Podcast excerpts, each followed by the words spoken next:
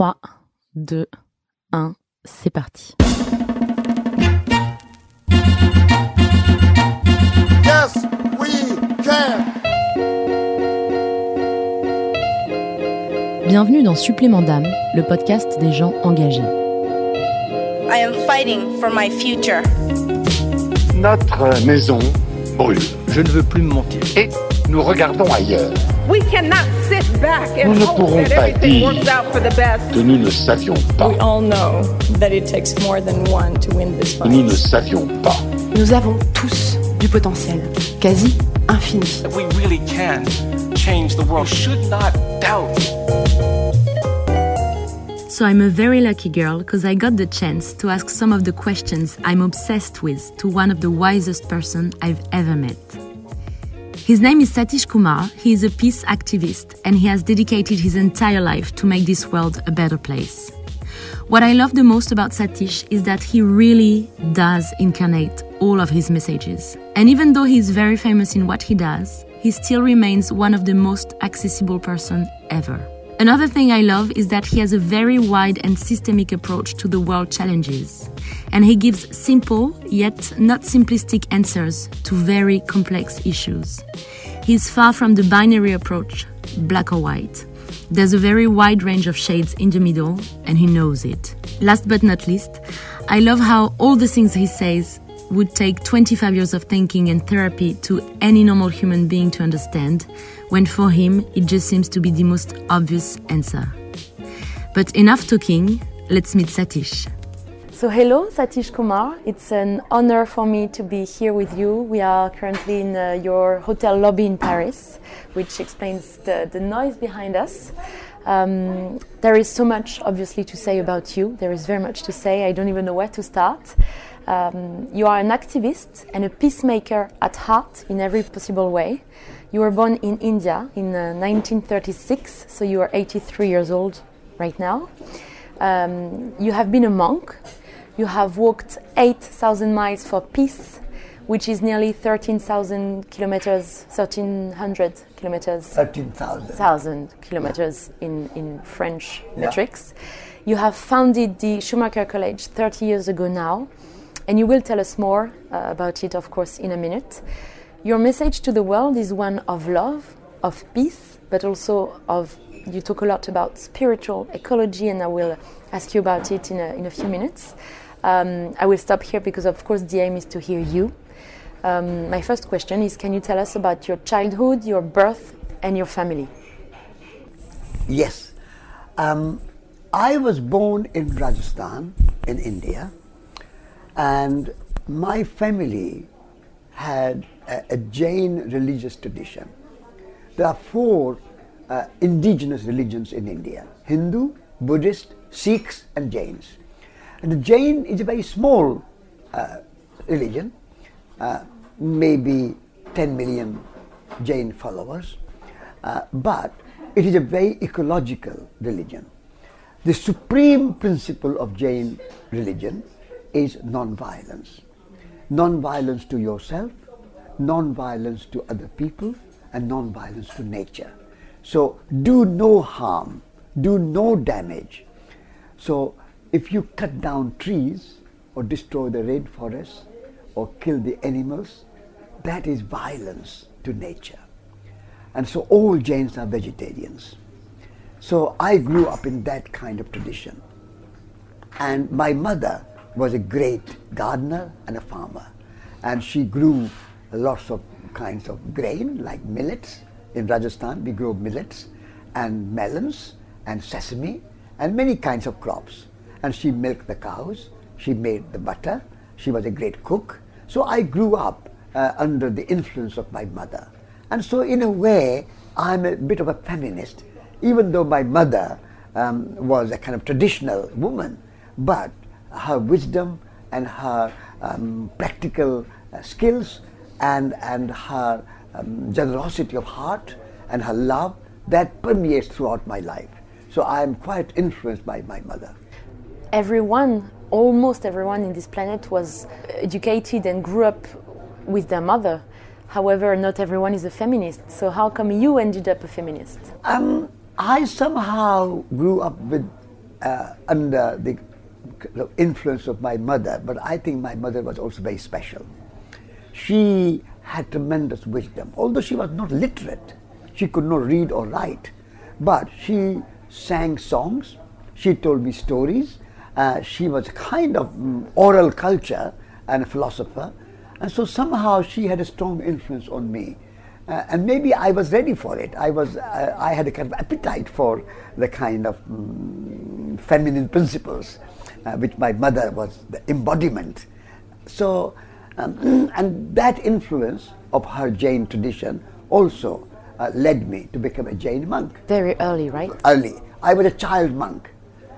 Age nine, I became a monk. So, is it common to be a monk at Um, this age? Not that common, but quite common.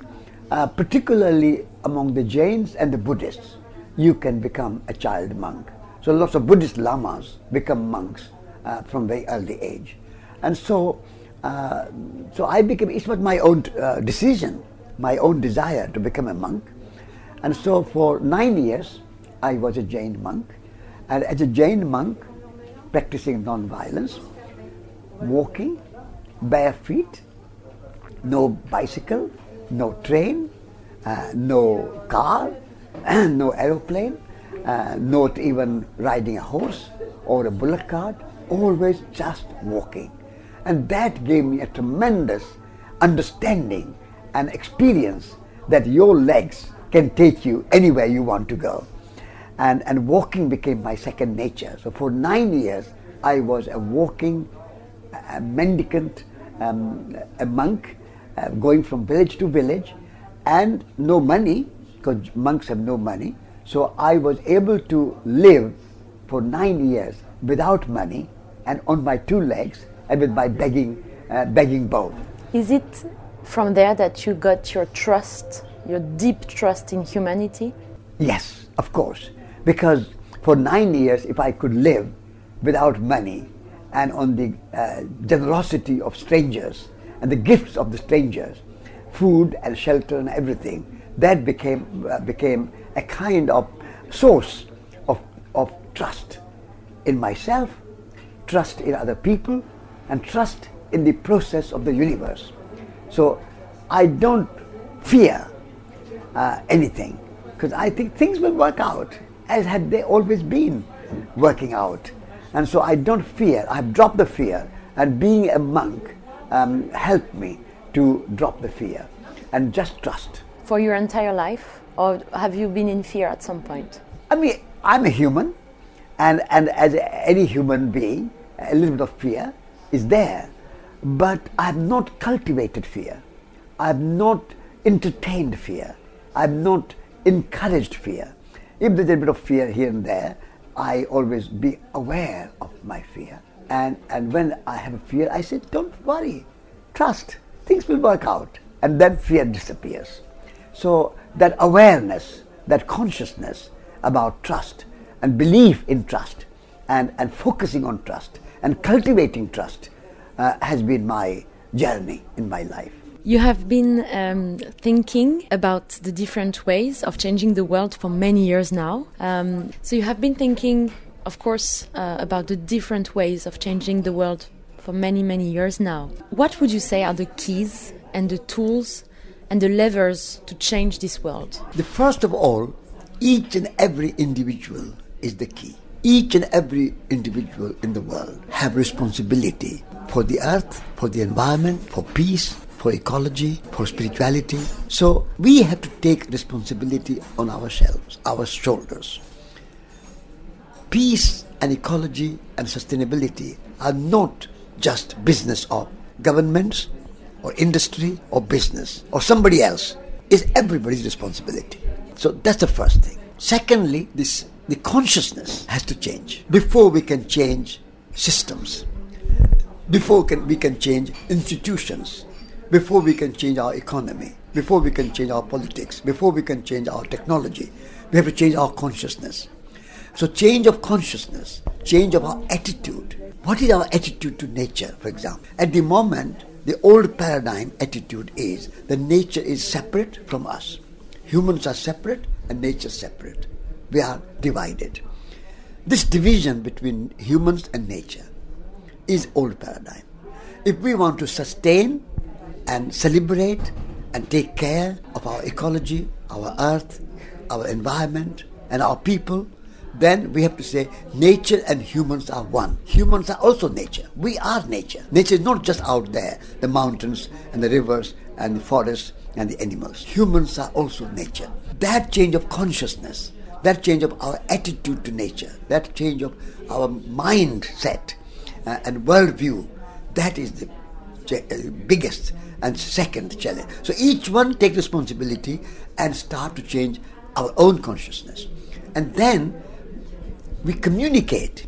The, the third, very important tool uh, for sustainability and peace is communication. We have to communicate effectively. Um, so we, all the activists who are active for peace and environment and ecology, we all have to develop our skills to communicate through our words, through our music, through our painting, through our architecture, through our gardening, through our cooking, whatever we do, we have to communicate this new paradigm, new way of living in harmony at all levels with nature, with ourselves, and with other people. This is the communicate. That's another tool. Then the, the final, I would po- po- um, make point, is organizing. We need to organize transformation. We need to organize events. We need to organize movements. We need to organize protest. We need to organize construction, alternatives. We have to build alternatives. It is no good just criticizing the old paradigm and condemning the old system and saying capitalism is bad and industrialism is bad and consumerism is bad and materialism is bad and do nothing about it. So it is better to light a candle than curse the darkness.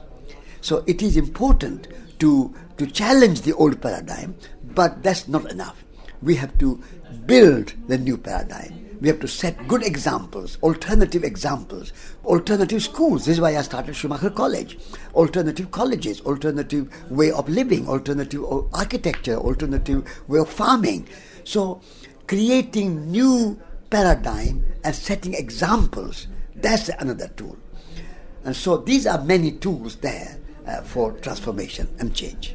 You've anticipated two of my questions, so I'm happy. I feel like uh, very honored to think a little bit like you on some issues. Um, I am personally persuaded that the only way to bring real positive change, as you said, is through raising the level of consciousness. Yeah.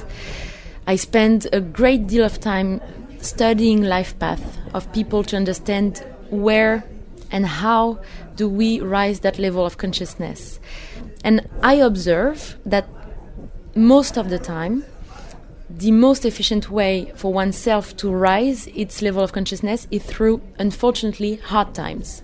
I feel like hard times, life challenges, are an accelerator to rising level of consciousness. But of course, that makes me really sad to think that the world will only change if people grow, go through hard times and evolve first individually. So, my questions are first, do you share my point of view? And second, is there any other way to bring change?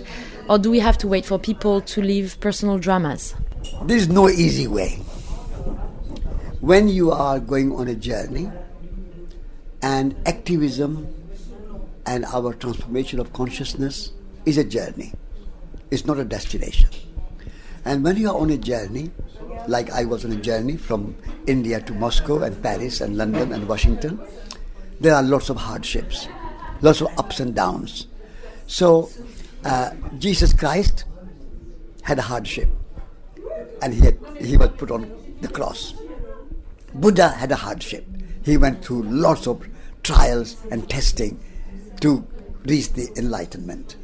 And so um, Nelson Mandela, 27 years in prison. Martin Luther King in prison. Uh, the women who had fought for women's liberation, they suffered. So hardship and struggle is an essential part of transformation. When you give birth to a child, there's a hardship. Giving birth is a heroic task. Every mother is a hero. She is giving birth to a child and going through a labor pain which can be life or death experience. So without that hardship, there'll be no birth. So if we want to create new consciousness, that's a kind of like a birth. New paradigm is a birth. New future is a birth. And so giving birth to this new paradigm, we have to accept hardship. But mothers accept that pain and the labor, uh, birth pain, uh, with pleasure. So Mahatma Gandhi went to prison with pleasure. He said, I'll go to jail like a bride, a groom goes to wedding chamber. He did not have any um, uh, complaint about uh, British government sending him to jail. And Nelson Mandela, same. So all the great transformation, great examples of change, of consciousness and institutions and politics, people had to go through hardship. So we activists have to embrace hardship and not think that hardship is bad. We have to celebrate and struggle is important, struggle is necessary, and, and embrace the struggle and, and take joy and go through struggle with love. So what you're saying is we cannot escape hardship. It will happen no matter what in everyone's life. We but we we need to Embrace it and celebrate it and take it with pleasure and joy and love. so we only I guess what you're saying is our only um, our the only thing we can do is to change our attitude toward hardship. Absolutely. So we have to change our attitude towards our hardship and say the hardship is not hardship, It's blessing in disguise. it's a blessing in disguise. It's a part of the process, part of the process of change. Change does not happen without hardship. I mean, if you take a tree in the forest, it goes through hardship. It goes through winter, snow, storm, wind, rain, everything, and yet it remains strong and, and solid and resilient and gives us fruit, gives us oxygen, takes our carbon, and plays its part. So hardship should not be seen as something bad. Wh- When we resist and we are not kind of don't like hardship and we don't want hardship, we want easy answer and everything should go according to our wish, as if mm, kind of we can wish something away. Uh, that's not possible. So we have to embrace hardship. Thank you. That brings a lot of answers to my questions. I very often feel, as, you said, that's the other thing you talked about. I wanted to ask you about. You, I very often feel that Western countries have lost their way with capitalism, as you said, and um, all of, uh, unfortunately, the sad effects of it, uh, with overly competitive environments, overconsumption, as you said, consumption, as you said, uh, with more and more isolated people and therefore loneliness, uh, with the sad aim of, again, always more, always more money, more power, more clothes, more technology, more trips, more relationships, more everything. How did we get there and how can we reconnect to our true nature? We got here because um, industrial revolution and um, this idea that work should be done by machine and humans doing work has no dignity. And we have somehow promoted the idea that uh, um, growing food is only if you are stupid, uneducated, not progressive, progressive, not uh, clever. Uh, you can't work in, on a computer or in a big city office. Then you work on the land, or you are working on a building, house. You are a laborer. So we have somehow um, reduced the dignity of labor. So um, that has caused this kind of desire that we want everything without hardship, without work. So want more clothes, more shoes, more houses, more power, more money, everything more, more, more, but we don't want to do anything. Machines should do everything. Our economy should be run by robots or artificial intelligence or machines. This philosophy has been promoted by few who gain power, control, and boast their ego. So, what I call this, what what people call economy, I call it egonomy. It's a ego boosting. So, what we need to do is transform our consciousness here and again say that we have to live a new way of life, what I call elegant simplicity. There is a beauty, and I believe in beauty. I want beautiful house, I want beautiful clothes, I want beautiful food, good taste. Beauty is part of life. But what modern industrial civilization is creating is not beauty, it's just stuff. More and more stuff, and control, and domination. And so um, we need to change this paradigm. And from egonomy, we have to go back to economy. And economy means management of house. An entire planet is our home. And if we can take care of our planet home, ecos is home. We have forgotten. And what we call economy is not economy. It's either moneynomy or egonomy. We have to change that. So more stuff, more power, more control, more money, more wealth comes from that ego for desire uh, to possess, to own, not for beauty. Not nature is abundant and nature is beautiful. Flowers are beautiful, fruit beautiful, trees are beautiful, mountains are beautiful, rivers are beautiful, bird flies are beautiful, butterflies are beautiful, and birds are beautiful. The world is beautiful and abundant. You plant one seed in the ground, you get thousand apples back. And not one year, but year after year after year. From one seed, you get hundreds of thousands of apples. And you can create a whole orchard with one seed. Because one seed will produce thousand apples, and each apple will have three, four more seeds in it. So nature is abundant. So I'm not against abundance, but I'm against this greed and, and a kind of control and domination and power and desire to own, possess, and have. So we have to shift our consciousness from having to being, from having to being. There's a beautiful book by Erich Fromm called To Have or To Be. Our Western modern culture is a culture of having, possessing. And the culture of nature is being. The trees have being, the animals have being, the mountains have being, the forests have being. Humans also should have being. If we are who we are, we have plenty.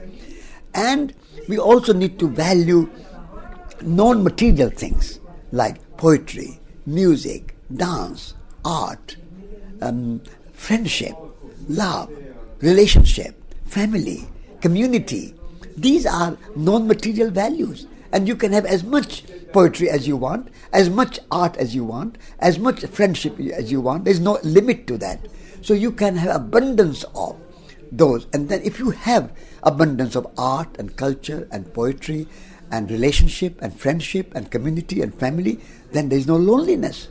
Loneliness comes because I am for myself egotistical and I want my power. I want more power. I want more control. I want more money. I want a bigger house. I want a p- private yacht. I want a private jet. Me, me, me. This is ego culture, egotistical. So we have to move from ego to eco. Economy, not egonomy. From ego to eco. If we can have that change of consciousness, then there's a comfortable and good and beautiful and elegant, simple life available for everybody. All human beings, 7 billion people, can enjoy good life if we let go of ego and embrace eco. Do you think that one of the key to go from egonomy to economy is through the feminization of society? Absolutely, absolutely, yeah.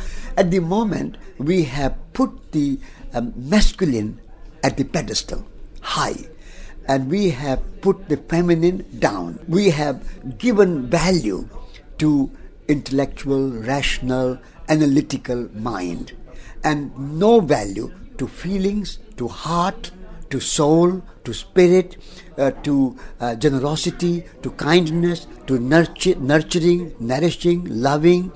These are heart qualities, and these are feminine qualities. So, uh, so we need to have feminine principles in balance with the masculine.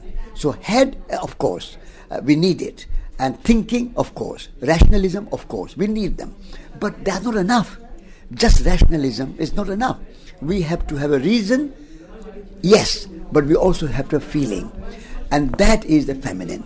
So, and the feminine, like my mother, with her feminine principles, she also used her hands to, to milk the cows, to make the butter, to grow the food, to grow the melons and, and, and millets and sesame. So we also need to use our bodies. Then masculine and feminine can dance together. So at the moment, because masculine is dominating, we need to lift the feminine and we need to give high place for feminine. And when we bring this up, then there'll be a balance. Do you feel like it's happening right now? It is happening. It is happening. But it, to some extent, there's a problem.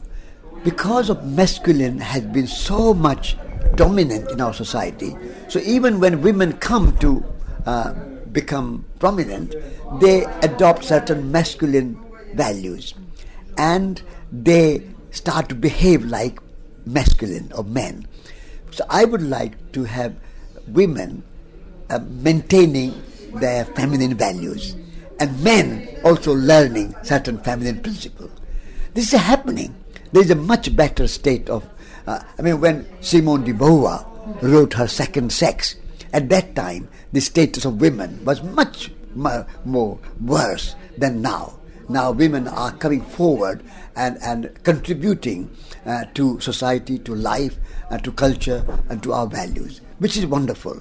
Uh, but we need to remember that even women need to have the feminine principles in their heart and not just copy the men. Of course, I'm not. You're not uh, hearing it for the first time, but the world is facing some of the most important challenges: environmental crisis, the rise of extremes, mi migration crisis, poverty, unemployment, and so on, inequalities in general. More and more people feel absolutely paralyzed in front of all these issues. What is your message to them, and what do you think is the right attitude in front of all this?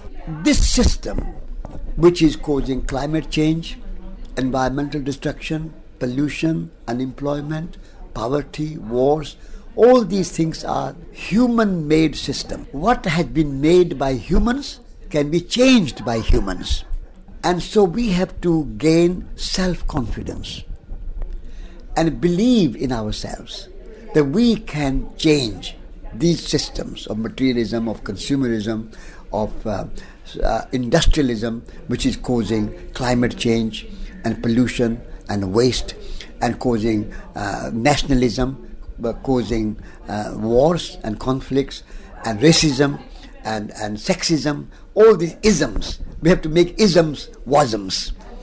And, and we have to say that we can transform our culture because there is no need for these isms sexism, nationalism, materialism, consumerism. They are not helping humanity.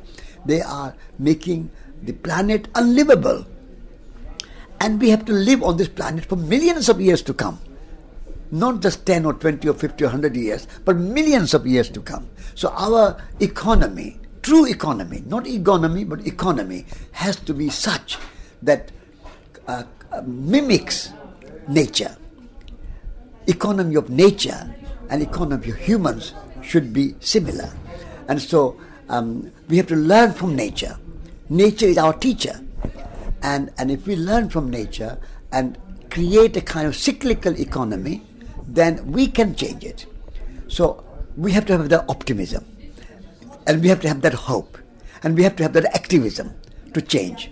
And so, um, unless we change, humanity is in danger. And civilization is in danger. And it will collapse. And already collapsing because we are not taking care of our planet Earth and we are not taking care of our humanity. And so, um, so it is a time, and time is now. There's no time to delay. Time is now for everybody to wake up and start to take steps in right direction to change. Do you have great hopes? Yes, I'm an optimist. Without being an optimist, I can't be an activist. To be an activist, one has to be an optimist.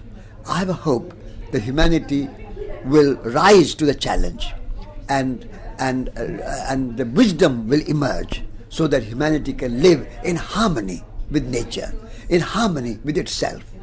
And when humanity can live in harmony with itself and with nature, then humanity can survive for millions of years to come. And it has to survive.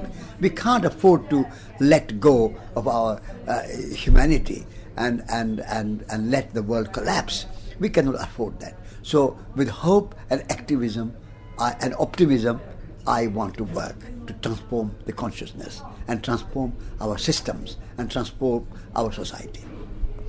There are many people that say older people, so not my generation, not around 30 or something, but more like 40, I mean 50, 60, 60s people, you know, in their 50s or 60s, um, that say, oh, thank God, the new generation will take care of it.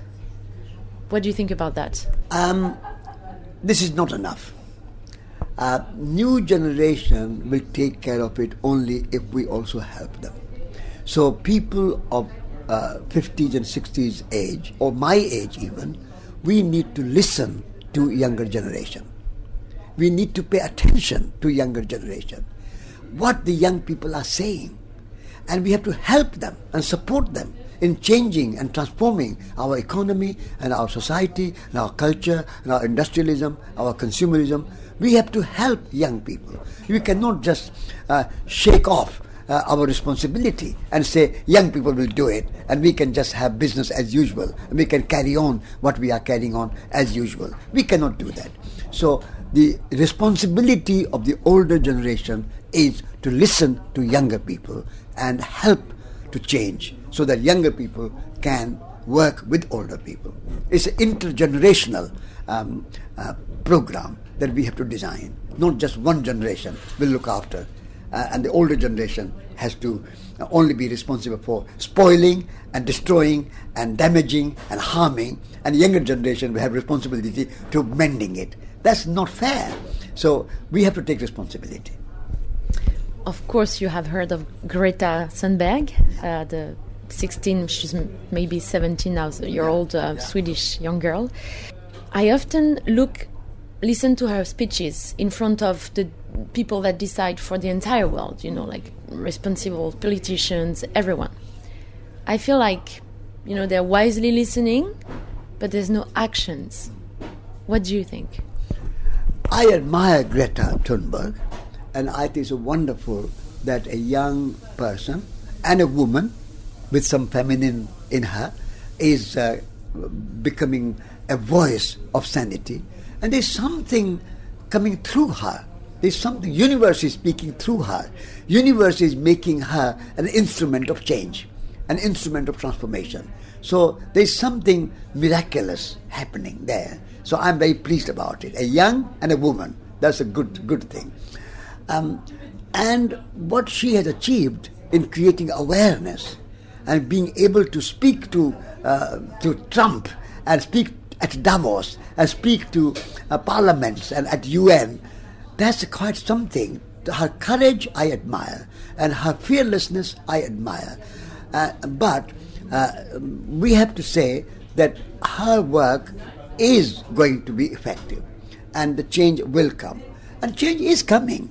In England or in Great Britain, when I came about uh, 30, 40 years ago, there was not one single windmill producing energy, not one single solar panel producing renewable energy. Now, 35% of energy in Britain is coming through renewable sources. Germany, same. All over the world, people are waking up and harvesting wind power, solar power, water power vegetarianism is increasing, uh, recycling is increasing.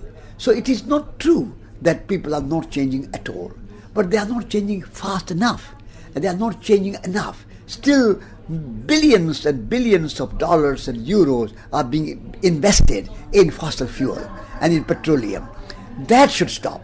The investment, all the banks would stop investing in new petroleum and fossil fuel based uh, energy sources. So it's not fast enough, but I think in next five years, the pace of change is going to accelerate. and we are going to see bigger and faster change because many businesses are saying that this kind of fossil fuel based economy is not sustainable. We have to change. And there are lots of uh, B Corps are starting and they are benefit corporations. And there are businesses who are driven by a mission statement. So mission businesses. So these things are starting to happen. And I think we will see in next five to ten years a big transformation and big change. If decision makers and CEOs of, let's be crazy, multinationals are right now listening, what is your message to them? My message to them is that every day is a precious day. So don't waste any time. Don't fear. Just change rapidly. And it is our responsibility to take care of the planet Earth. And it is our responsibility, everybody's responsibility, but particularly the business leaders and the CEOs of corporations and government leaders, people who are gathering at Davos and people who are running the economy of the world. Their responsibility is greater. They have to take responsibility.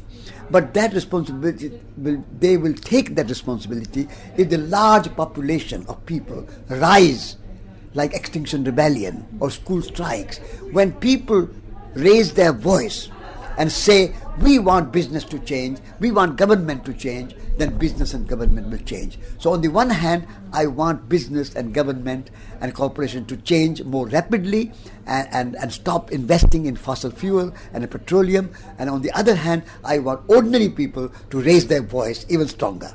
I will finish with uh, deep questions. Last, uh, okay, so last two questions. Yeah. What, according to you, what is the meaning of life? Meaning of life is to love. Meaning of life is to take care of each other. Because love is the answer to all our questions. And love is not just the romantic love, the erotic love, love of life, love of the planet Earth, love of humanity, love of beauty, love of poetry, love of good things. So, love will uh, create compassion. Love will create kindness. Love will create generosity. Love will create community. Love will create family. Love is the source of all our transformation and change. So it's a very subtle level. Uh, we can change institutions, we can change system, but if there's no love, new system and new institution will same will be banal and will be oppressive and will be have different problems. So put love in the center of our business, politics, economics, industry, and life, and, and activism. Then I think we can have a greater transformation. My last question, Satish, is you are 83. If you could start your life all over again, would you do anything differently? Um, not really, because um, what I have done in my life, I have given my life to love, loving myself and loving the world.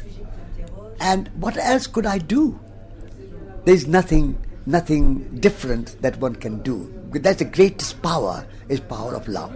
And so, uh, if I started my life all over again, I will start with love, and I'll end with love. Love is the answer. It's been an honor to interview you, Satish, so thank you so much from the bottom of my heart. You are very welcome. Thank you, Satish.